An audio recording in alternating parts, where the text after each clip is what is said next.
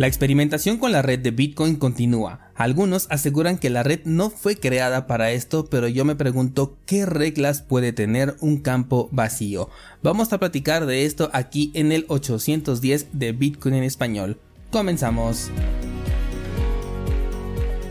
Esta semana en cursos Bitcoin vamos a conectar la cartera Jade Wallet que creamos completamente offline a el software de Sparrow Wallet para poder operar desde ahí. De esta manera lo que se pretende es eliminar el uso de la ineficiente Green Wallet en su versión para escritorio que según mi experiencia ha sido prácticamente inusable. Después el jueves vamos a pasar a, la de KeepKey. También tiene un software oficial que es bastante ineficiente, que es el KeepKey Desktop. Aquí vamos a ver cuál es el uso obligatorio que tenemos con este software para que posteriormente el día viernes procedamos también a llevar esta misma cartera, la KeepKey, hacia el software de Sparrow Wallet para gestionar todo nuestro balance desde ahí. Con esto vamos a dar por concluida las actualizaciones de las carteras Jade y KeepKey que ahora ya las puedo sugerir como carteras en hardware siempre que tengamos eh, la interacción con nuestra Sparrow Wallet. Terminando esta semana nos vamos a pasar entonces a un nuevo curso que va a estar bien interesante, así que muy pendientes la próxima semana. Estas y más de 600 clases aquí en cursosbitcoin.com. El precio de Bitcoin tuvo un rebote después del análisis que hicimos la semana pasada, bastante interesante el rebote, sin embargo aún no podemos cantar victoria. El nivel de soporte funcionó bastante bien en los 25.200 y si nos vamos al marco temporal de una semana podemos ver que la vela semanal cerró y abrió por debajo de eh, las medias móviles de 20 y de 200. Esto quiere decir que cerró y abrió todavía con eh, la tendencia bajista. Sin embargo, actualmente la vela del día de hoy está eh, por encima, es decir, estaríamos considerando solo como una falsa ruptura de este cambio de tendencia, pero no podemos decir nada serio todavía hasta que termine la semana y seguramente hasta que podamos confirmar a través de una vela más fuerte. Sigo considerando que viene un movimiento importante, aún no sabemos si a la baja o a la alza, así que muy pendientes a lo que ocurra con el precio en los próximos días. Cualquier cosa se los hago saber a través de este podcast y también a través de la cuenta de Instagram enlace en las notas del programa. Vamos a pasar con la información del día y traigo dos temas muy interesantes. Uno es con Bitcoin y el otro es con Ethereum. Vamos a comenzar primeramente con Bitcoin y es que la experimentación dentro de esta cadena sigue creciendo y ahora tenemos el registro de un contrato inteligente dentro de Bitcoin. Si bien este contrato fue escrito desde el 25 de marzo, la verdad es que no habíamos hablado de este tema aquí en el podcast. Este contrato se dice ser el primero, no porque sea la primera vez que se ejecuta un contrato inteligente Bitcoin porque recuerda que una cartera multifirma es un contrato inteligente, el uso de Lightning Network es un contrato inteligente, o sea, no son cosas nuevas dentro de Bitcoin, aunque el alcance que tienen los contratos de Bitcoin con respecto a los que tienen, por ejemplo, Ethereum o Cardano, pues es mucho más pequeño. Precisamente la celebración de este contrato que te comento el día de hoy se hace porque se está, porque está escrito dentro de Solidity, que es el lenguaje de programación que utiliza Ethereum y ahí sí que es el primero. La semana pasada les comentaba que a mí me gusta mucho la experimentación que hay dentro de Bitcoin, siempre y cuando no afecte por supuesto a la seguridad, a la descentralización y a la resistencia a la censura que tiene Bitcoin. Y esto sigue generando opiniones encontradas. Eh, algunas, algunos descentralizados me escribieron diciendo que este no era el verdadero propósito de Bitcoin, no estaban de acuerdo con este tipo de implementaciones, específicamente esto en el episodio de la semana pasada, en donde eh, ya se especulaba que incluso podrían colgar algún videojuego en la, en la blockchain de, de Bitcoin por lo que pues tendríamos que tomar acciones para quitarlo, ¿no? Y bueno, si tú eres seguidor de este podcast, seguro recordarás que yo también compartía mucho esta idea hasta hace poco, específicamente hasta que vi los resultados de lo que ocurrió con los ordinals y los tokens BRC20, los cuales sí generaron un boom, pero nada más allá de una burbuja que puede inflarse varias veces dependiendo de la credibilidad que le den los usuarios a las ideas que proponen estos nuevos estándares. Bien, actualmente tenemos unas reglas del consenso, toda, toda regla del consenso que no se cumpla genera un bloque inválido y si existe una sucesión de estos bloques que además tienen sus validadores y sus mineros, entonces lo que tenemos es una bifurcación. Las reglas del consenso lo que hacen es dictar qué es Bitcoin y mientras estas no sean alteradas sin la aprobación del consenso, entonces no existe ninguna clase de riesgo en ese momento. Por otro lado, las transacciones permiten agregar algo dentro de un campo que está vacío, un campo que no tiene ninguna regla sobre qué qué es lo que se puede incluir en ese campo. Bueno, pues precisamente este campo es el que está siendo utilizado de ingeniosas maneras para introducir cosas que estoy de acuerdo en que no solucionan nada ni ofrecen tampoco nada en este momento, pero desde mi perspectiva cumplen con la función de ser experimentos y al mismo tiempo para poner a prueba la red esto de poner a prueba la red es algo que a veces da un poquito de miedo el que pongan a prueba a Bitcoin y entiendo porque pues es la red en la que más confiamos pero recuerda también la máxima de Bitcoin que dice no confíes verifica y para poder verificar pues hay que poner a prueba. Así que a mí me parece excelente que ocurra esta clase de experimentación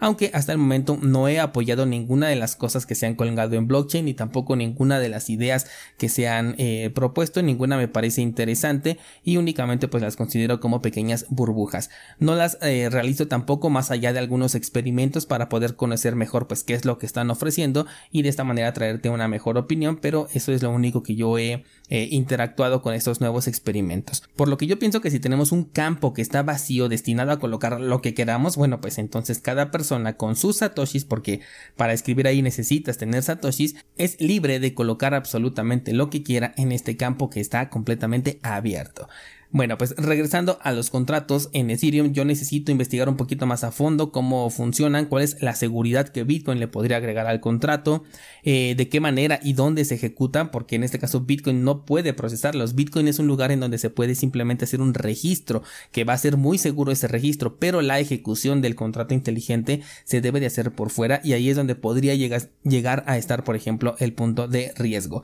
Sin embargo, como se trata de un experimento, tampoco se, eh, se está buscando encontrar encontrar cuál es el punto de riesgo o qué tan inseguros son, sino más bien conocer qué posibilidades podríamos tener en caso de que pudiéramos explotar esto de una u otra manera. Simplemente están como que abriendo la puerta a, ¿sabes qué? Pues también puedes colocar un contrato de Ethereum eh, programado en Solidity, los cuales tienen ya una mayor capacidad para ejecutar aplicaciones más complejas. Esto ya nos podría dar diferentes ideas de, ah, bueno, podríamos hacer esto, podríamos hacer el otro, y posteriormente ya si se está pensando en algo más serio, bueno, pues también ya se tendría que considerar cuáles son los riesgos que implica estar utilizando una mezcla, digamos, de estas dos cadenas. Cambiando de tema y de proyecto, vámonos con Ethereum, en donde un grupo de desarrolladores acaba de proponer lo que algunos podríamos considerar como un ataque contra Ethereum. Estos desarrolladores argumentan que los problemas de congestión y escalabilidad que tiene esta red se deben al gran número de validadores que existe. Y toma en cuenta que Ethereum es una red sí con muchos validadores, pero la gran mayoría son centralizados de una u otra manera,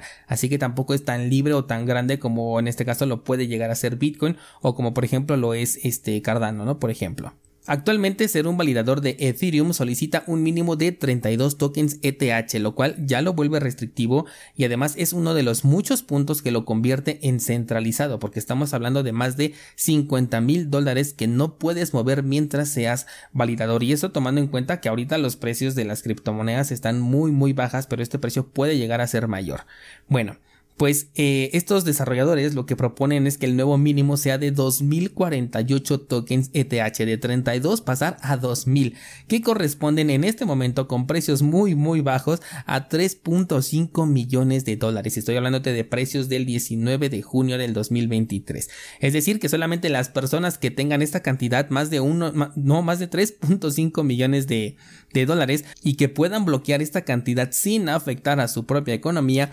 podrían ser validadores de Ethereum. Aquí es donde se podría llegar a considerar como un ataque porque es un intento de incrementar exponencialmente el nivel de centralización de la red, dejándola en manos de unos cuantos que tienen un alto poder adquisitivo. Si bien la propuesta es solo eso, una idea, hay que tomar en cuenta estos nombres que seguramente voy a pronunciar mal, así que mejor te los voy a dejar aquí en pantalla, que son los nombres de los desarrolladores que están detrás de esta propuesta, porque en ocasiones así es como nacen los nuevos proyectos cripto que salen un par de años después por propuestas que no fueron aceptadas en redes más grandes y en su lugar dan la pauta para el nacimiento de un nuevo proyecto bajo esta ideología que evidentemente cero se relaciona con la filosofía de Bitcoin y que además pues pretende centralizar una de las redes más populares del sector cripto y como yo he dicho la red que lidera a todo el sector cripto. Son uno, dos, em, tres, cuatro desarrolladores los que están proponiendo esto. A mí me parece, yo creo que yo sí lo podría llegar a considerar como una especie de ataque porque sí tendría una repercusión bastante grande para, para lo que es Ethereum A mí no me hace sentido que reducir el número de validadores ayude a que la red tenga una menor congestión en este caso. Yo no estoy de acuerdo con esto, pero eh, obviamente sobre Ethereum pues no tengo mucho conocimiento técnico como para poder respaldar lo que estoy pensando, pero de cualquier manera de lo que sí estoy seguro es que reducir de esta manera el nivel de participantes que pueden convertirse en validadores sería eh, pues prácticamente el final de Ethereum porque ya lo convertiría no sé en un Ripple, en un BNB, en un proyecto que sería pues prácticamente 100% centralizado y eso que no le falta tanto para ese nivel de centralización. Bueno, actualmente yo lo que considero es que tiene puntos únicos de fallo dependientes de la centralización, como por ejemplo el que los validadores tengan que estar corriendo sus nodos desde Amazon Web Service, a eso me refiero, pero en este caso pues ya prácticamente todo el desarrollo, todos los cambios, la validación, incluso cancelación de transacciones, em, no lo sé, ataques de doble gasto, todo eso se podría hacer con una eh, centralización como la que están proponiendo estos desarrolladores desde mi punto de vista. Dudo mucho que se vaya a probar, de todas formas cualquier cosa te lo hago saber a través de este espacio. Recuerda darle una revisada a cursosbitcoin.com con el nuevo contenido que vamos a subir esta semana o con las más de 600 clases que ya están completamente disponibles. Eso sería todo por el día de hoy. Muchas gracias y hasta mañana.